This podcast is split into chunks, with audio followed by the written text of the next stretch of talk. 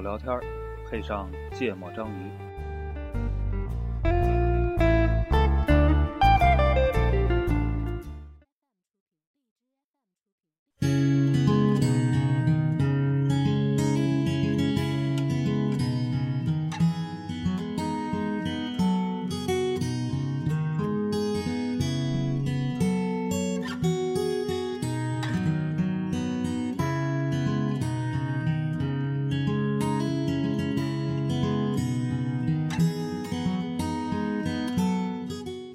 大家好，欢迎收听《芥末章鱼》，我是一泽我是娜娜。啊。我们顾主播又不在，哎，他是不是去年列过一个指标，说今年要缺席少于多少产，是吧？好像是， 我觉但得是我觉我得忘了那个值是怎么我设的。我觉得挺悬的。啊，但是这次不是，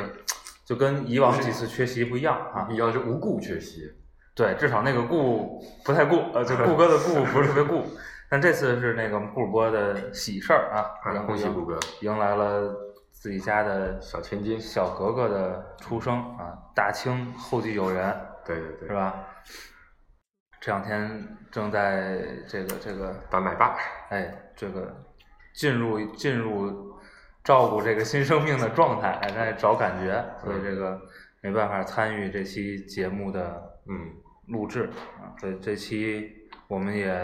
只有两个人了。对，因为我们觉得要讨论问题呢过于严肃啊，也没有去请嘉其宾。实这个问题我们大概提了也很久了，一直对对一直对觉得没法讨论。对对对对终于等到这个顾哥哥帮了我们一忙。对，然后也没请那个嘉宾，就我们我跟黄世博俩人跟这儿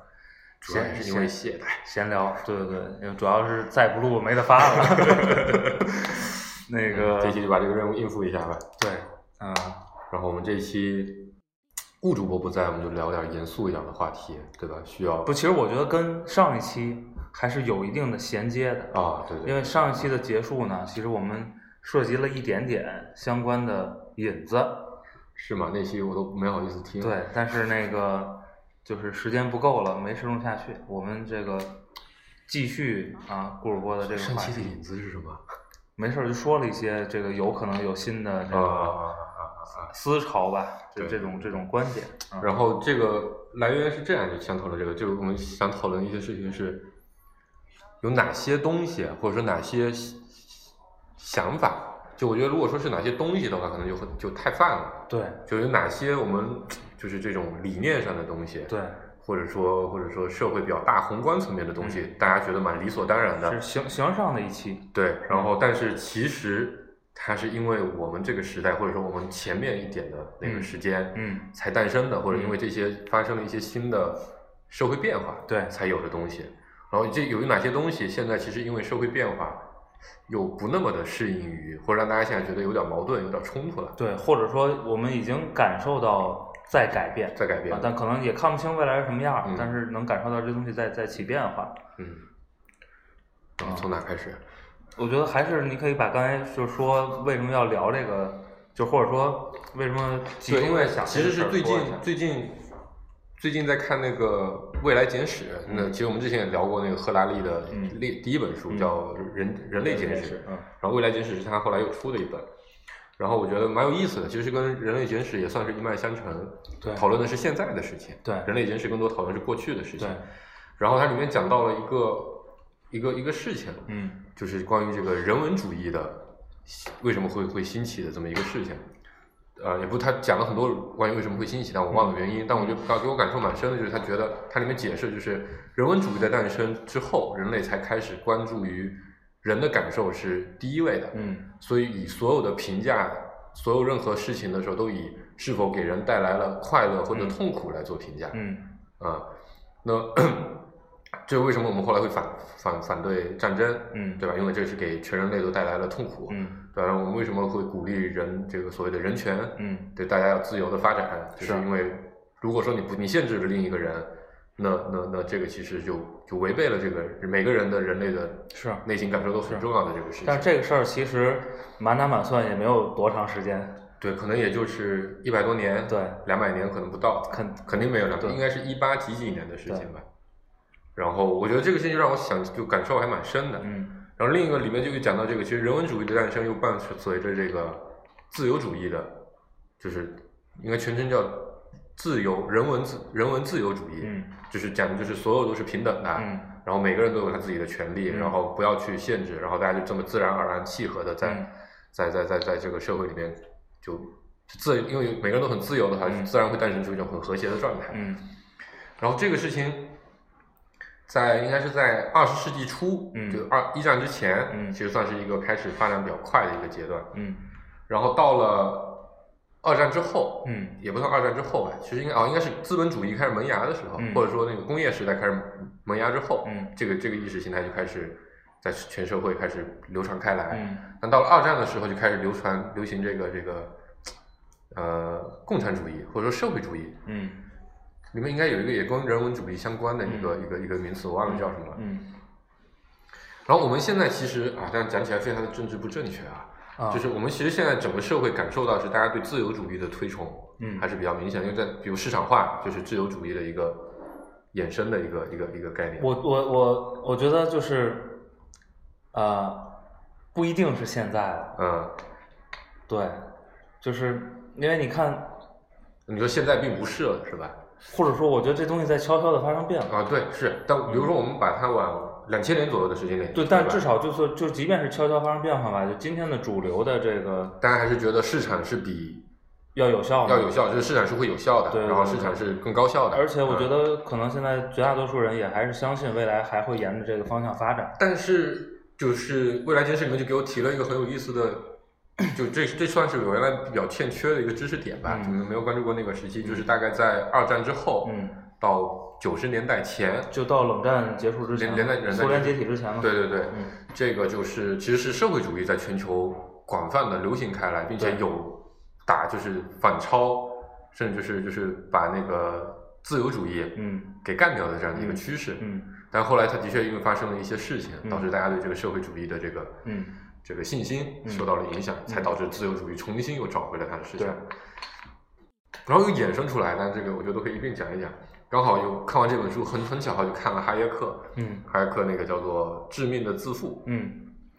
它里面核心就在讲就是自由主义是多么的牛逼，啊然后这个这个把权力集中嗯是一个多么傻逼的事情。嗯然后它其实讲的也不是社会主义和资本主义的对立，它本质上讲的是一个系统论的一个概嗯念，就是嗯嗯他觉得让每个人都自发的去进行信息交换，让每个微小的个体来进行这个决策，嗯形成的这个系统嗯的效率会大大的优于由中央集权嗯啊这样讲的，由中央处理器嗯嗯 来处理信息，集中处理信息、嗯集中分配信息的嗯效率要高。嗯然后，但这是一个非常非常具有就哲学性质对的层面的讨论对会更多一些。的确，我们过去后来在这个论断之后，可能很多事情都依照着这两个方向都分别去实践了。嗯然后在过去很长的一段时间里，就或在很多事情上吧，嗯自由主义的确体现出了它效率上的对先进性的呃对啊、但其实你再看今天，感觉有一些情况好像又至少我们的感受上是不太一样的。对就是你从换一个角度来评价这个这个这个这个这个这个后结果的话，好、嗯结果好坏的话，你会发现好像自由主义也有它的问题嗯。啊、然后就这几个事情，我就觉得特别有意思。其实我觉得，呃，上次上次最后说了，我我忘了提没提到这个点哈、就是我觉得现在，你看最近如果最近几天你在关心一些时政新闻的话，其实，呃，就大规模的贸易保护主义在在在抬头，嗯，呃，比如川普的上台，对，标志性的事就是本质上呢，我我特别喜欢那个那个那个老大爷，啊我觉 得我觉得这个川普很好。嗯然后呃，但是我我觉得可能理论上就是从一个数学模型上去推导，可能这个一个自由的环境嗯是效率更高的。嗯但是你还你你还是得看你用什么维度去看这个事儿。，对，我觉得你在一个限制范围内，我觉得这个东西是奏效的。嗯但是你一旦你看最近这些最近这些年的全球化，然后你一旦涉及上了这里边有不同的利益划分，嗯啊，有不同的这个这个，因为现在大家还都是民族国家嘛，嗯对吧？嗯这个种族主义的这些东西掺杂进来，嗯这个东西就变得很受挑战。嗯，呃，但我觉得这本质上也会来源于，就我看完这些东西，我其实另一个感受就是，你会会发现这些东西它会跟当时的技术，甚至就技术的情况，这是一部分。然后大家接触的这个技术的，就技技术导致的一个生活的方式，嗯然后以及它所处的一个特定的时期，比如刚好这个时期是一个经济的嗯低潮期，嗯，都会有极大的关系。对，因为嗯其实你在那个那个农业时代，嗯，就是你发展资本主义，嗯这这是嗯没有根基了嘛？对，可能性非常低的嘛，对因为那其实就是一个，你看现在绝大多数的对于，呃，权力，然后这种阶层，嗯呃，这种控制的管理理论，嗯其实都是那个那个时代的产物和现在的，你说农民时代还是啊农业时代遗留下来的一些思想是吧所谓的封建社会。对，因为因为当时的这个生产资料的条件就决定了你必须这样的生产关系才能才才能能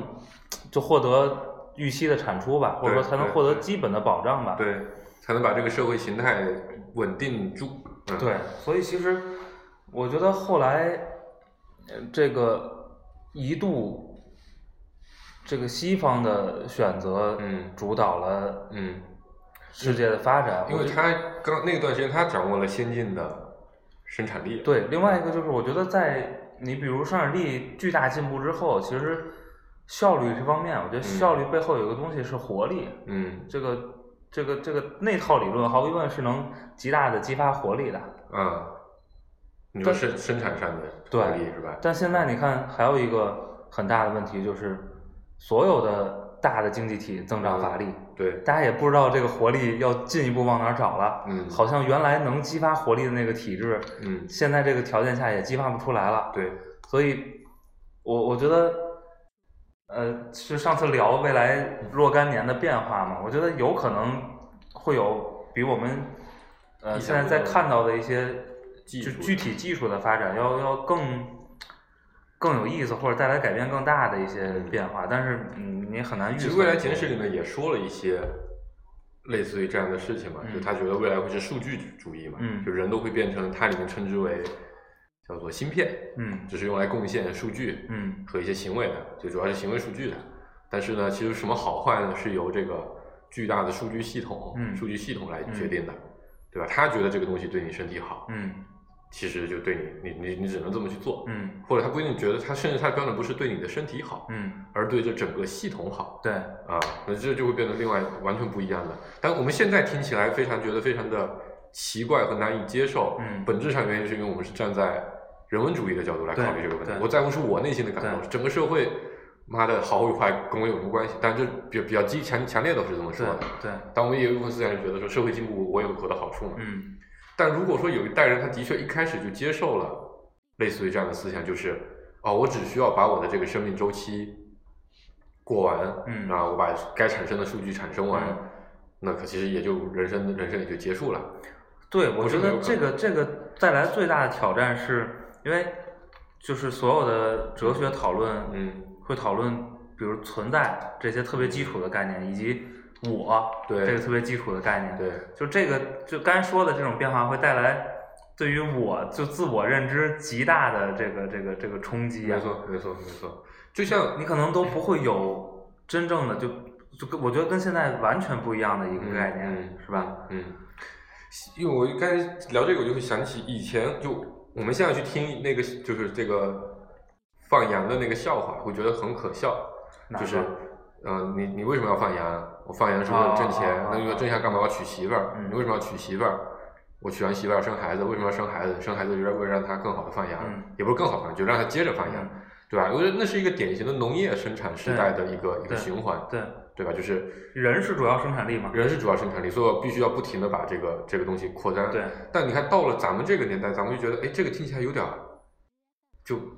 非常的不，就是怎么说，一点儿没有进步的那种对意识。我们对希望的事情是我下一代要比我更强，对然后他下一代享受的生活会比我更好，对，然后下一代生活效率会比我更高。嗯这是因为我们处在的是一个所谓的工业时代，嗯工业时代的特点就是每一年的效率都在进步，不停的在进步。而且对咱们这代人更是，因为你是生长在改革开放这三十年的，对对你本身就是就在一跟个进步巨大的一个一个，对，就跟日本的大六趋零年势代那一波对人，嗯，就是我忘了是哪期节目里，我记得你说过，嗯大家对于未来的信心，嗯，是吧？过去嗯我们就就会天，就啊这代人对天生就相信，明天会比今天好。肯定会更好。我对觉得，但是你今天再往下一代想，我是嗯完全没有这种信心。所，以我觉得也是以这样的心态，我们才会诞生出，比如现在大家就觉得哦，我要创业，嗯对吧？我要我要做点事情，嗯因为我既然大家的明天生活都会比今天更好，那我应该在这里面贡献出比别人更多，嗯，我的生命好像就变得更有意义一些了。嗯所以，因为正是基于这样的心态，我们就很难去理解所谓数据主义下面描述的那种，你只是一个芯片，嗯对你只负责把你应该贡献的数据贡献完了，也就结束了，嗯那你人生就没有找不到任何其他的东西了。嗯所以对咱们是很难接受的。嗯但对比这三个时代的这个过渡，我觉得下一代人完全很有可能会进入到一种类似咱们现在完全不能理解的心态里面去。嗯，对，但我觉得可能也没有那么快吧。对，肯定没那么快。因为我觉得其实，比如最开始最开始咱们说聊这个、嗯这个工业时代的一些嗯思维模式吧，嗯或者说就是对现在的一、一些一些适用和不适用，但我觉得其实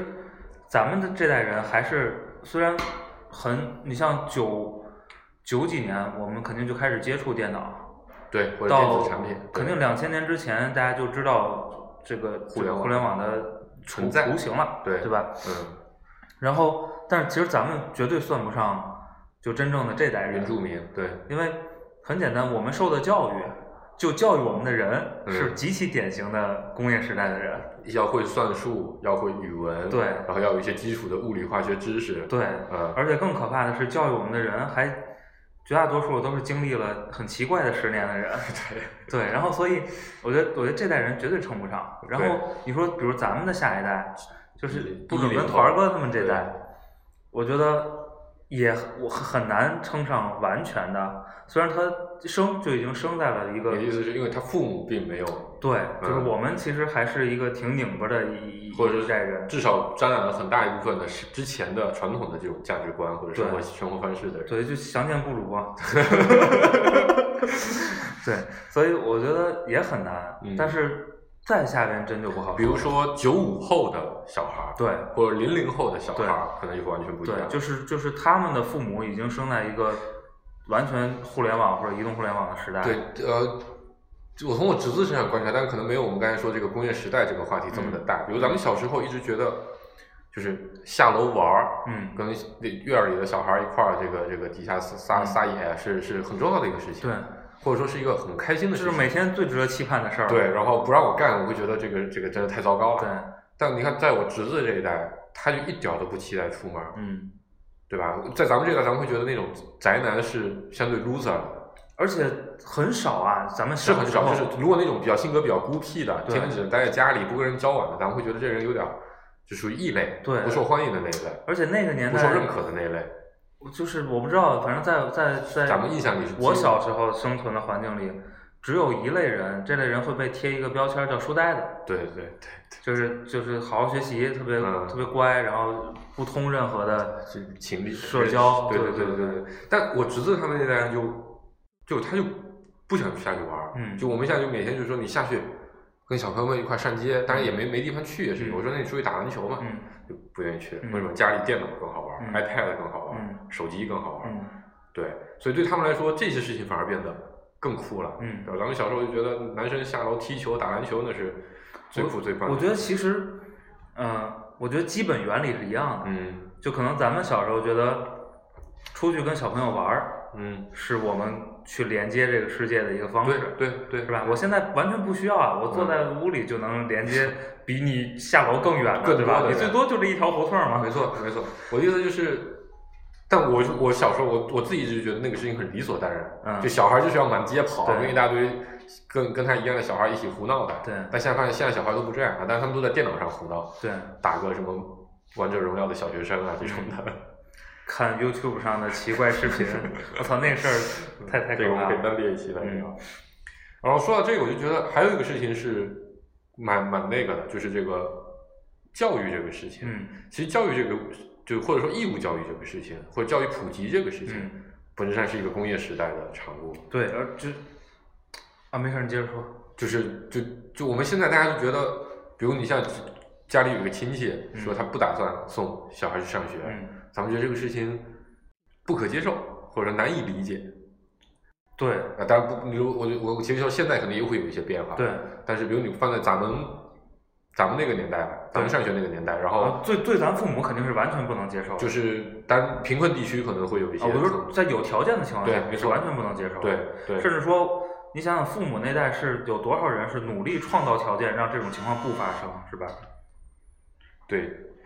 所以，但其实，在古代的时候，或者说在农业社会的时候，读书是一个没有用的东西，除非你想考取功名，要不然就的确是一点用。因为种田嘛，你问问你爸怎么种对，也就好了。生产技术其实只要没有，因为没有科学的发展嘛，嗯其实农业技术在那个时候也就算是差不多也就那样了，对可能会有进步吧，但对不会跟知识没关系，跟你的经验有关系对，对吧？但现在后，因为现在不一样了，一是你需要批工业时代需要成熟的就批量的对熟练工，对，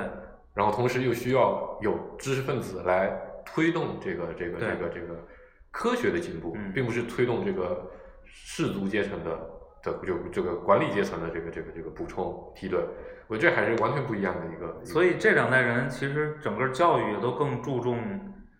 就是技能技能和理工知识的对对的的对教育对嘛。但到咱们这代就还好了，嗯，但之前肯定就更严重。但我自己会觉得，比如我们现在还会，我自己小时候上学的时候，会觉得理工科和文科嗯是并重的两科，嗯，就是是换句话讲呢，可能会有很多文科的听众，不知嗯道咱们有没有学文科，可能不太，因为我一开始觉得这两科是一样重要的，嗯，感觉像是在反映社会的两面一般。就或者是看待世界两个角度吧。对，是啊，嗯但我现在渐渐会觉得好像也不是，嗯文科是曾经科学还没有，就是科学还只探留停留在这个工程啊、嗯技术领域的时候，嗯，那么文科人文的那些人人类内心的那些需求，还需要通过这个文科的形式来理解、来表达、来来解析，嗯呃，来来来来来来分析。但我现在发现，如果科学的领域越来越广，嗯其实可能文科的存在必要就越来越低了。嗯就像以前举个我自己一直思考的问题，就是电影这个东西，嗯以前有大量的学科是研究电影，嗯类似于包包括文学，嗯对吧？我有大量的东西来研究文学，嗯学文本质上研究的是什么叫美，嗯什么叫做呃文化，对吧？什么能让人的心灵更加的愉悦，什么让整个社会更好。但那是因为以前这些东西没有办法很好地用科学的方式批量化生产，同时也没有办法用很好地用科学的方式来，或用数学的方式，不一定科学的方式，嗯用数学的方式来衡量它，来计算它，来改进它。但现在我们好像找到了某一些方法，对。我来衡量一个文章，而且是否能让人更愉悦。本来那个时候人和人之间表达情感的手段就有限，对然后你科技的发展肯定对这个手段有极大的扩宽，对然后这个扩宽其实，我觉得就是原来啊，我、嗯我我我个人有一些喜好是特别，呃，就是你拿什么词儿说呢？就是你说它复古一点儿，嗯但是我我我最近一两年吧，嗯就反反省反思这个问题特别多，因为嗯其实这是个没有评判标准的东西，对吗？嗯对。但是你刚才说的那个事儿，我那天还在还在跟另外一个朋友闲聊时还谈到说，其实咱们小的时候还是还是会有男生追一个女生是去给她唱支歌，嗯，或者给她写写写诗首诗，对啊，写诗写封信。嗯，呃，这个我觉得今天已经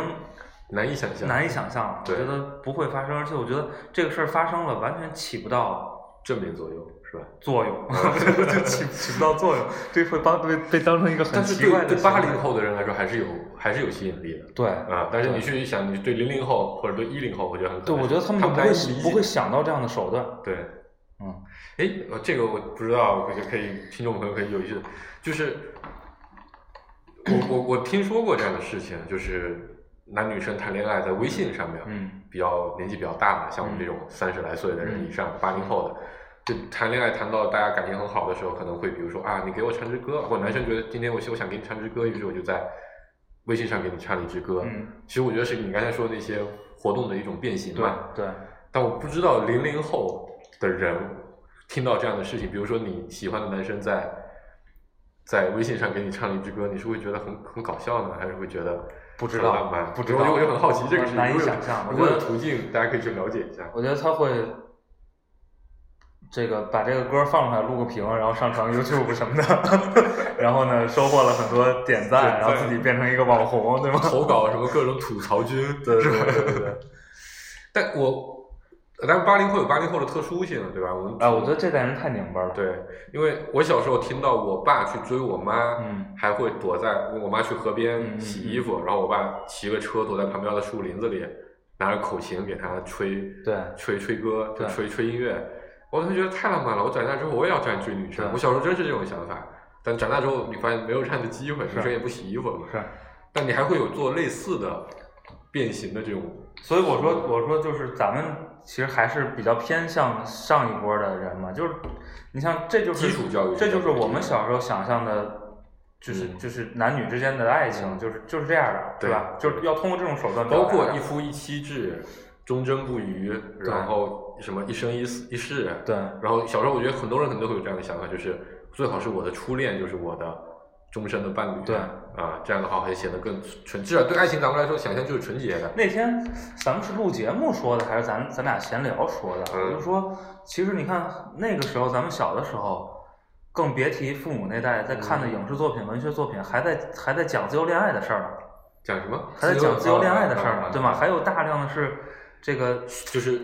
怎么从自由恋爱还是很先进的怎么从对父母包办中逃脱出来，成就一对自由恋爱的这个对什么？但其实我后来观察，父母那一辈自由恋爱也不是那么的普遍。对，没有想想象中中的普遍，遍，所以就是那个时候的自由恋爱是比较先进的，甚至到了咱们这一辈人，我观察我身边的同学，也不见得自由恋爱就那么的普遍，就是自由恋爱结婚，嗯就，有可能不一定说像以前那样就完全的包办，啊，大家可能会有交靠往介一下绍啊什么的，介绍啊，然后大家觉得还 OK，条件还凑合的，本质上还是以那种以组组建家庭为首先目的，嗯感情是次要目的的这么一个方式来进行家庭组成的，对。但再到再下一代，当然也会有，就像你说，现在现在的适婚年年龄的年轻人，嗯，父母还是六零后啊、七零后啊、嗯这波人，嗯所以他肯定还会有这样的影响。嗯，但其实那波人现在他就为什么很痛苦？对对，因为他们内心并不认同结婚这个事情，对又很认同感情这个事情、个人体验这个事情，但是又要被父母的压力我觉得来束缚七零后和九零后在婚姻上差别太大了，对。然后夹在中间的这这八零后太拧巴了，八零后最大的特点就是什么？迷茫，就太拧巴因为了，真的，原来是那样的，后来是那样的，嗯，你觉得我操，好奇怪，我他妈应该怎么样？对。你就觉得很迷茫。九零后的那个点是，我靠，我爸是那样的，但为什么世界是这样 的？我不行，我得我得按我的想法来自己来做，我不能听我爸，所以会有冲突。等到零零后之后，可能就会又不一样，对因为零零后很多家长可能是八零后，对，啊、我们先听首歌吧，这是黄主播，呃，睡在水泥地上。嗯，特别好。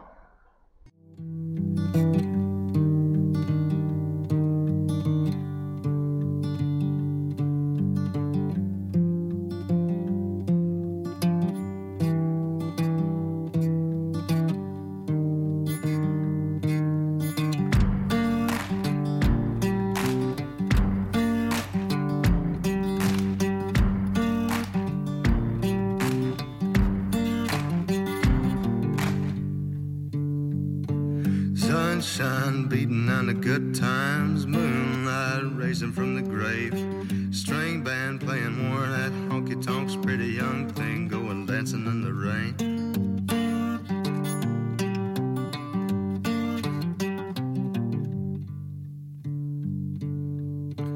High heel lady spitting at the Nicky Jacks. Businessman with a needle and a spoon. Coyote chewing on a cigarette. Pack of young boys going howling at the moon. Hey, darling, sleeping on the blacktop. Hey, darling, running through the trees, honey. Hey, darling, leaving for the next town. Lesson my sense catches up with me.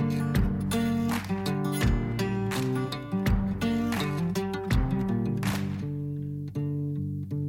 dead in a crash on the number four. Two witnesses blown up high. Not sure whose will be done. You can call me a sinner for wondering why. Hey, darling, sleeping on the blacktop. Hey, darling, running through the trees, honey. Hey, darling, leaving for the next town. Lesson my sense catches up with me.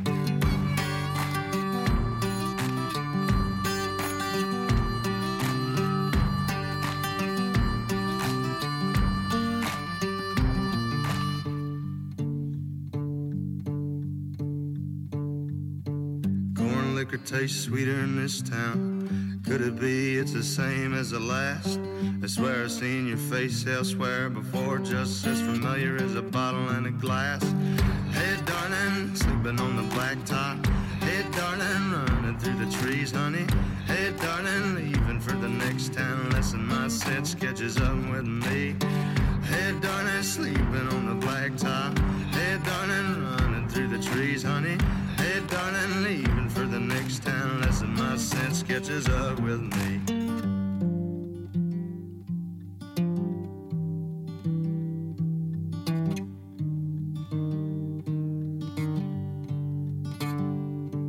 Mm-hmm. Lesson my sense catches up with me.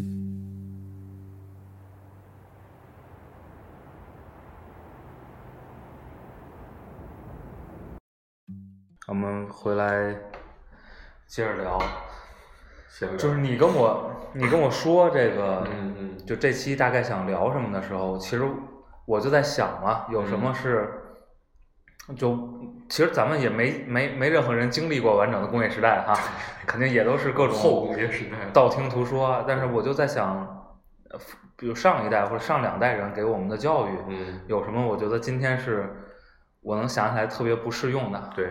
我觉得特别不适用的一个东西就是他们一直教育我们勤奋，啊，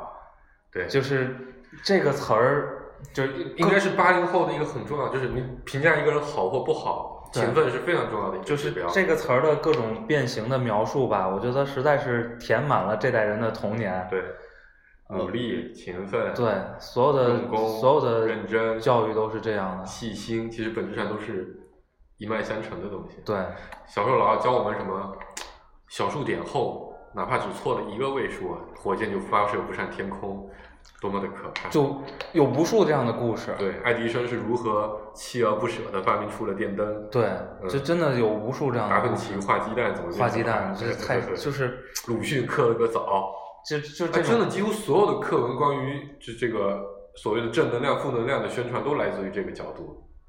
你要对认真，你要勤奋的对角度，对，就是那个东西，我觉得在那段时期已经变成了一个价值判断。对就是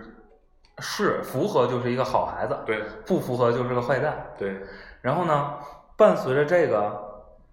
我就同样是在上上一到两代人给我们的教育的上，其实我们这代人被教育的更多的是你要比别人好。嗯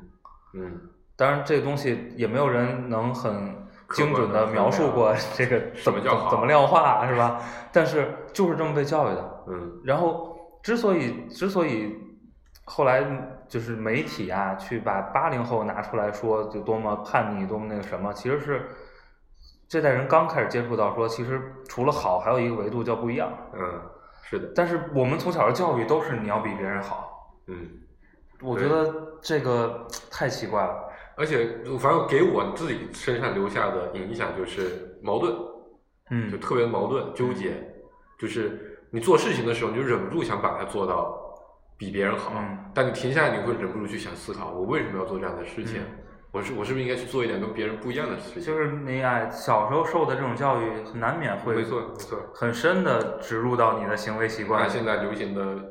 词语叫做什么“原生家庭”带来的影响，对，哎，我们黄世博最近天天最近陷入了精神分析法，最近变成弗洛伊德信徒。呃主要是变成了我发小的信徒。对对对对然后还有一个事儿，我觉得挺有意思。我我刚才吃晚饭的时候，在家里还扯了几句。嗯我不知道有多少人意识到这个问题，嗯就是二战结束以后，人类经历了七十年，和平，嗯就是全全球规模的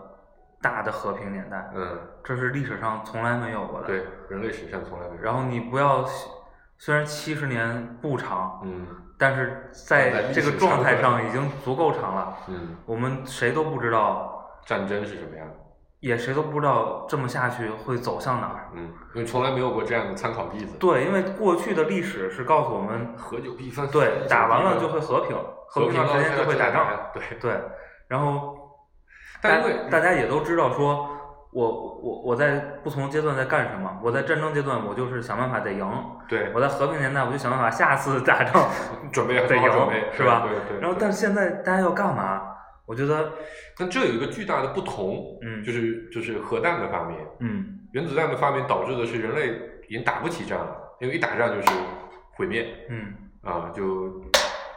典型的例子就是那个电影叫《奇爱博士》，对，啊，就是核威胁一旦威胁到足够的疯狂的话，就这个战争就不可能发生了、嗯，啊，因为这是这是就是我觉得，呃，首先我大概率同意，就是核弹的作用，是吧？就是我们原来定义的战争，我觉得现在发生的很难概发率生了不大，嗯就是尤其是大规模的，嗯是吧？嗯，但是我觉得这个战争也有可能会变形的，对，是的，对吧？它不一一定是变成一个信息战，对，嗯甚或至者它经济战对它都不一定是一个跟跟武武力力战相关的一个东西。这个我同意。包括他们，哎，人民日报是不是还说什么这个叫税务战，是吧？啊，什么就是由美国特朗普政对对府对发起的对税务战。我觉得这个是从某个角度来理解，就是的确是有道理的。这个叫做就是他通过这些武，就如果你把它看成手段看成一种武器的话，我对别人的利益的一种侵略和抢夺嘛，对吧？本质上也是一种也是一种争斗。而且还有一个事儿，其实你你，我觉得我们都能意识到，啊但是嗯嗯没仔细想过，其实冷战结束也就二十年的时间，二十多年，三十年，啊三十年，对，八四八几年，苏联九一年、九二年，我快三我都我都三十岁了，对，然后其实没过去很长时间，嗯然后我们会不会？当然，原来可能冷战的划分是以这个意识形态为阵对，对营划分的，对对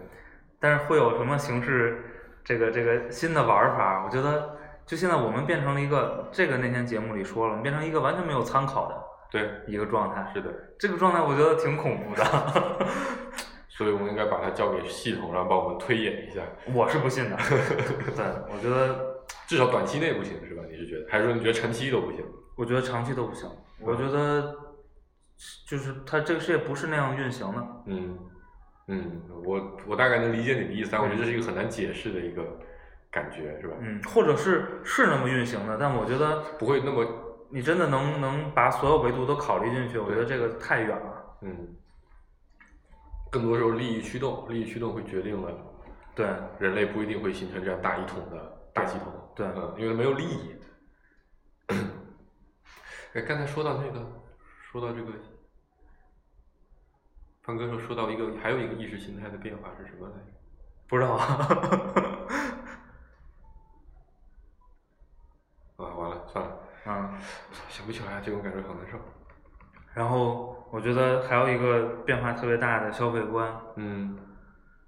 这个反正自己从小长到大经历的变化就已经很多了，。对，从相对匮乏到相对丰丰富，以前大家就是追求吃饱穿暖，对，后来就追求多嘛，对，从生产到消费都是。嗯，拥有要对越多越好，对，然后到后来变成说，我除了要多还要好，对，然后我觉得这个这个阶段也过去了现，在就是要体验对，然后现在这个，我我我其实不知道现在的，就比如大学生或者高中生，嗯，再按照什么维度去看买待东消西费是不是？对啊啊因为，呃，其实其实我记得咱们上中学的时候，那个时候还是喜欢去，好多人还是喜欢去买一样的东西。嗯啊，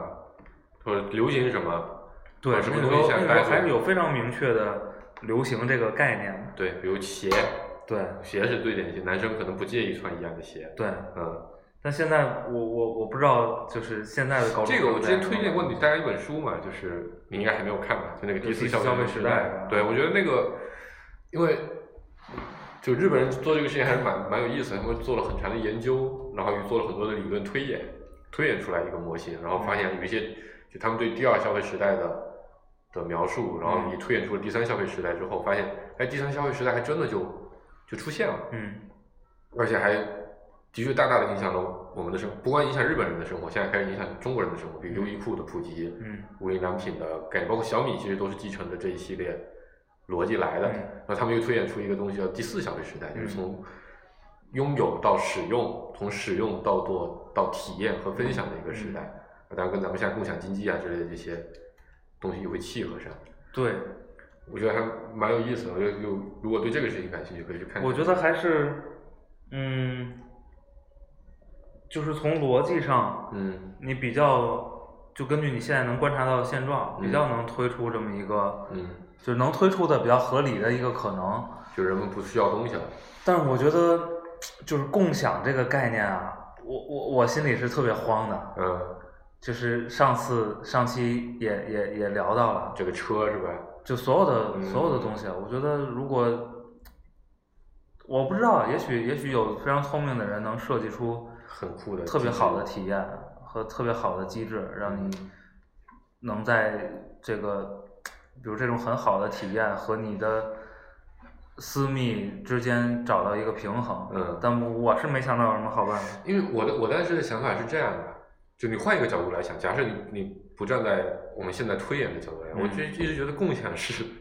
共产主义的前兆啊。是啊，对啊，就是你想，如果你真的北京造了，不说全国吧，比如就北京造了足够多的房子，嗯，北京的人口也已经就是所有想来北京的人都已经来了，嗯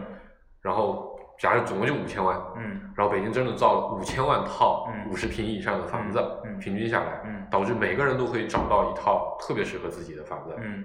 那没有必要买房子了，对吧？我只是需要只需要公共设施把这些房子提给提供给这些人住就 OK 了。是，然后我也不担心，比如我换个工作，或者我对要因为落到那儿去，对，因吧为我之所以能换到那边的工作，可能那边有新的变化，对可能正常，或者我可以甚至我造一些冗余出来，对都没有关系。对，车自行车也是一样的，就但是那个原理叫做什么什么，如果我把车投的足够的多之后，人们就不会再去偷车了，这也是类似的。一个因为一个你这个共产这个，它是嗯其实是个分配的，或就所有和分分配配是一样的，对吗？对，就是所所有和分配的一个概念。，对就这个东西肯定在两个模型下是有可能达成的，一个就是你没什么可分的，对是，吧？一个是你有，没什么可分的，还是挺就还是很容易打起来的。就就是就是这个。就原原原始共产主义嘛，就是嗯就是嗯原始社会的嗯那个年代嘛，嗯对吗嗯？因为大家只能抱团取暖，嗯，嗯，就嗯我们去打猎，只能十个人去，这十个人都得活着。我回来食物只能十个人分，对吧？对，然后要么就是你所谓的这个物质极大丰富啊，物质极大丰富，对吧？嗯然后你中间状态，其实你需要不断的迸发活力的状态，一定是另外一个阵营这个有优势。嗯但是，我确实没仔细研究过相关的理论嗯著作和这个研究成果啊。嗯但是我心里一直有一个问题，就是之后干嘛？啊，就是然后去哪儿？是其实我就说嘛，比如一九八四，嗯我们知道这个东西一定会有反抗，嗯对吧？嗯那美丽新世界之后去哪儿？我觉得这就没有答案了。嗯嗯，这让我想起我应该是去年年初的时候跟几个朋友讨论过一个概念，嗯就是啊，就说哎，其实也会涉及到刚才最新说的，就 GDP 这个概念，嗯，本质上也是工业时代的一个产物嘛。，对所以我们怎么衡量我们对，明天比今天好，我们得需要一个数据指标。那把所有通社会的所有东西都拉起来，嗯就把它这个当产值来做指标。嗯那所以大家现在是后来就变成手段变目的了，嗯大家去追求 GDP 的涨，因为理论发现 GDP 涨了，哎，我这个社会的税收就涨，嗯，然后人民群众的失业率低，人民也群众也很开心就。这本质上还是生产制造是个问题嘛嗯。对，是的。但如果说，我觉得在这个世界上已经有一些地区已经达到这个状态了，对，就生产制造不是问题了。对我已经可以满足我这个国民的所有需要，嗯呃，我现在每天就这么，就像所谓的财务自由，我的被动收入都可以极大的高于对我的主动收入了，对和我的我的消费了。对那其实它就不再需要 GDP 的增长。对，我每个人都有病可看，然后药也花也花不完，东西吃也吃不完，嗯房子每个人都发现住的很很开心，想滑雪永远地方都很空对，想想玩游戏机永远这个国家里有一百台游戏机，但是想玩游戏机的人同时永远同时都只会低于五十个，对那不愁了，我为什么还要去更加努力的让今天和明天更好？因为没有更好了，对，除非我能生产出更新一代的游戏机，顶多是这样。嗯那在这个时候，你再再用 GDP 来衡量人民的生活质量的时候，就肯定是不对的。嗯所以我，我当时就觉得，在那个时候我就想说，哦，可能会很快会有一个新的思潮出现，嗯让我们产生一个新的衡量这个社会进步的一个指标。嗯，但这事儿就挺奇怪的，你去看那些就是特别好的社会福利嗯制度的国家，嗯，就是人民生活的幸福指数极高的这种，北欧啊之类的，对。但是你发现一个，我没有客观的统计数据啊，但是你会发现，你期待达到这种状态之后迸发出来的，比如艺术，嗯呃，比如所有新的奇思妙想，嗯新的尝试，嗯，反倒我觉得看很少，这是人文主义的角度，好吧？ 就真的很少。对，是。然后呢，反而你看现在大家工作闲了的人，财富自由的人，大家都把时间花在了今日头条啊、直播啊这种纯粹消耗时间。对从这个我们之前那种角度来看，不产生任何太多正面社会价值的嗯事情上面，嗯但它产生数据， 嗯，是数据主义。所以我我觉得昨天早上才讨论这个关于今日头条为什么有让我们觉得很很矛盾的地方，嗯或者很很奇怪的地方，其实也在这个地方。嗯，所以我就是说嘛，就是其实，哎，你看我们又关联上了上上期，我觉得就是人跟社会的关系会有一个特别大的嗯，改变，变化，对。对吧？就是其实不再是一个单独的贡献和索取的这么一个一个一个关系，嗯，呃原来是双向的，对每个人都贡献一些东西，对又索取一些东西。对，我之前有一有一段时间，我会觉得，可能不一定所有人，但会很大一部分人会变成纯粹的消费者，嗯就他做的工作可能也没什么太多的嗯技术含量，嗯然后这种工作也可能随时会被机器替代掉。嗯那为了暂时世界上的短期内不会七十亿人全部都都没掉了，所以我们还需要，比如说我们不应该用无人机去送货。嗯举个例子啊，嗯不一定是这样，就嗯不用，所以我们还需要用人肉来送快递，嗯对吧？为什么？就是因为让我们有一个形式能够每天发，每个月发六千块钱钱给他，嗯好让他去直播平台上面嗯，多打一些赏，然后让那些直播再循环来，就就是有一类角色就是消耗产能，对，消耗产能，然后来完成这个循环，嗯然后帮助这个人类社会，因为反正也低低低出生率嘛，嗯从七十亿人口一直过渡到十亿人口，嗯或甚至更少，嗯然后让那些人，那些可能逐步的就会变成纯粹就是以高科技、高知识分子，嗯然后把这些低端的重复劳动全部用机器替代掉，我觉得有可能是一种过渡形式，嗯那在因为七十亿人肯定不可能一瞬间就没了，你想想算算七十亿人，就算现在开始大家一个不剩吧，七十亿人都都死绝，死也不是死绝，死人十亿至少也要个五六十年的时间，对，关键现在平均寿命还在不断的增变长长啊啊，对啊，所以这个过程中它可能反而会对科技的进步会有很多的影响，因为你发现，哎，我只要给一些形式把这个国家印出来的货币想办法发给他，嗯这个社会就能运转的很好，嗯而且物质也极大丰富了，嗯我就不需要你，所以我当时觉得这些人就会变成所谓的电池嘛，因嗯为没有它这个经济循环就不转了。嗯原来的原来的那个那个这个这个要维持这个系统运行的资金，嗯就没有办法通过这个经济循环的杠杆给乘出来。嗯。不，你刚才的说法是我其实有一个新的能源，但是我我现嗯在没有办法有换可掉它，能，有可对能，吧？对，我我还是必须得用这个电池，是然的后我还必须得用电池组。啊嗯，我我我是觉得可能会有一个这样的阶段，嗯啊、但不一定有这种非常绝对的表现型，它可能会有反复，有一部分人用了用了用了用了用了那个机器人，他发现说，哎、所以就是你就是在告诉我不需要担心失业问题嘛， 对吗？我觉得我至少应该，至少我觉得我至少在努不停的努力的让我成为不会被不是，你说不需要担心社会的失业问题吗？啊，因为我觉得他有可能会通过某种博弈，在这个过程中不停的自发的调整。嗯，嗯，但说实话你想我，你看过那个《Wall-E》那个电影吗？啊，那全人类不就躺在沙发上，对，然后每个人都变成一个一个大肥大特别胖子臃肿的一个状态。对啊，，但是因为你不看那些广告，嗯那个广告就没有人，嗯，就没有没有办法变现，没有办法变现，它这个系统就挣不了钱，对，挣不了钱，后面的生产就无以为继，所以这些人一定要坐在电视前面看广告，对这个系统才能继续运转。其实我觉得会有一个一个是这样的状态的时间，是如果没有那么绝对，啊，嗯，其实那就是那本身就是在描述那样一个对一个一个，只一是个他把它就是推到一个极致极端的一个状态。对，就每个每个某种形式乌托邦的想象都会按照一个特别极端的形式对去表达它，因为对反正现在大家基本上公认的这个东西肯定是不成立嘛，对，对吧？或者我们肯定要努力让它别成立，是吧？嗯。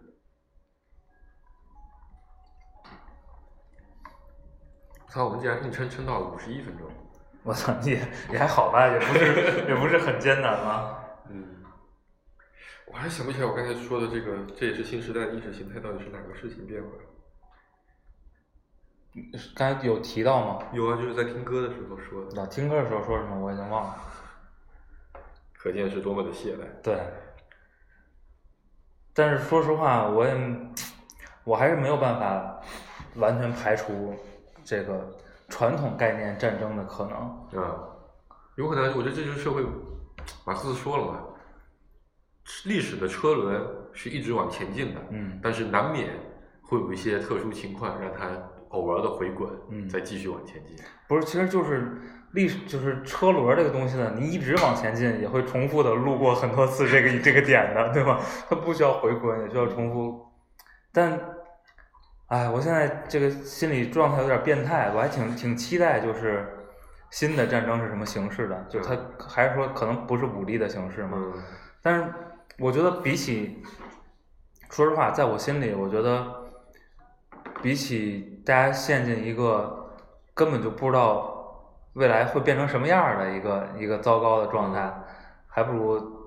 就打一是场仗哎，就是就是就是破坏一下呢。你这就是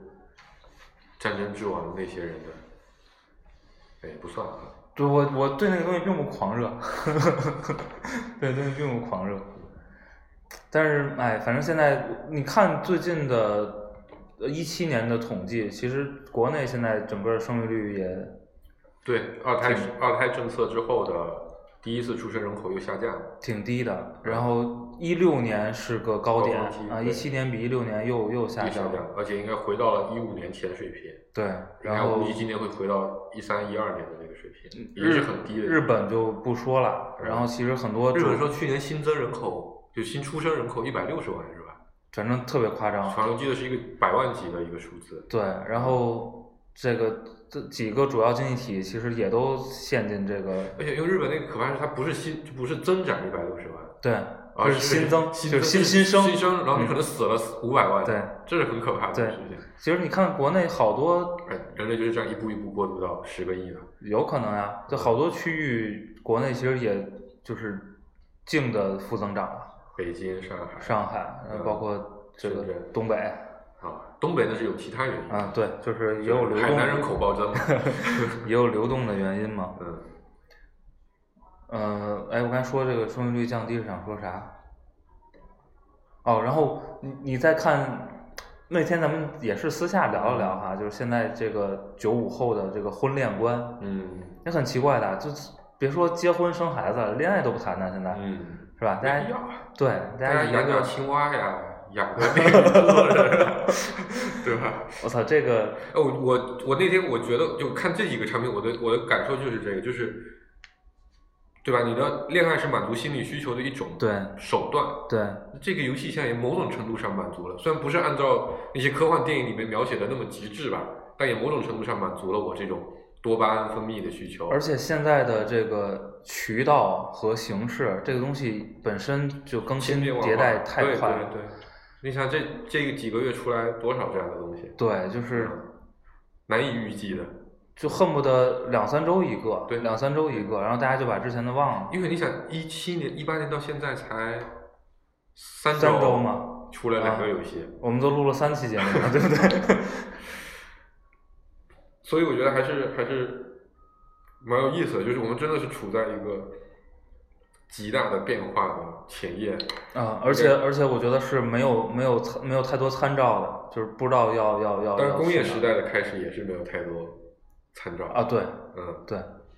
而且但我们这个时代变化的东西更多了，嗯，对吧？工业时代至少战争还没有太大的变化，嗯，虽然有技术上的碾压的这个区别吧。以前对，所大家以都是所以冷兵其器实嘛其实那个我觉得还是一个相对有点线性的一个对一至个少一没个有演指进数的这是么吧厉害？对对对对，嗯，现在简直是垂直上去的那种感觉。是现在人口也在变，啊不过工业时代也造成了人口的急速增长，嗯因为你发现工业体系养得起这么多人了，嗯，然后我们现在又进入到一个人口下降的这么一嗯个过程。然后工业时代其实导致了很多文化的变化，嗯比如画画画这个艺术就导导致当代艺术的现代艺术对的诞生，哎，现在就是。艺术这个东西就更更更更迷茫了。我最近听了我觉得咱们那期聊的还是很棒，那个什么机器人画画那一期，啊，对吧？我觉得真的是聊到点上了。当照相机把画画干倒嗯，产生了当代艺术。那如果当代艺术也可以用数学的分析给它嗯分析，就是给它模不，拟和现在辨是析这个东西把艺术家干掉了，他不是把某种艺术形式干掉了，他把艺术家干掉了就完蛋了，对吗？因为至少现在已经把，比如把记者干掉了，对把编辑干掉了，对我觉得很快很可能会把编剧干掉，是，然后把把把把小说的作家干掉。就对现在其实某种程度上已经干掉了对那些就是通俗界的这些文学对，作这品些，完全都可以批量生产了，已经是批量生产了。而且包括我知道很多人都在做电影的批量生产，很多就是现，我觉得大电影倒很难吧，但现在一些嗯有小短的视视频频、短视频这短个视已频已经经是完全批量生产，就是它的模块化和模板化已经做得非常非常好了。对，而且甚至还有创新的部分，对嗯，对比原来做的还好，不是说比原来做的差，所以我觉得很快真的艺术家就会没有，以后就就从这个角度来看，未来就很快会变成所有人都是写算法的人，但不写算法的人。就先去送一下外卖，关注地球，度过一下这个过渡时期吧。所以我觉得我们是没有办法指望科学家来救我们的，我们还是要指望思想家来救我们。但是但思想家是由技术决定的，技术由科学家决定。但是已经很长时间没有过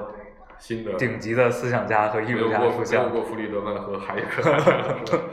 今今天这一期算不算一个开端？啊，我们就希望算吧啊，嗯那个就时间也差不多了，我最后们听一首歌。对，然后我们看看顾主播什么时候自己来跟大家汇报喜讯啊， Face on the Skin 啊，对，还要播一下广告。嗯欢迎大家关注我们的网易云音乐和微信公众号“芥末教育工作室嗯，”。然后，拜拜，拜拜。这是成都的一支乐队，一支弦金。山灵魂纪念，谁把未来画在肩头？谁把过去搁在双手？谁把信仰刺在胸口？My tattoo。谁把未来画在肩头？谁把过去搁在双手？谁把信仰刺在胸口？My tattoo，My tattoo。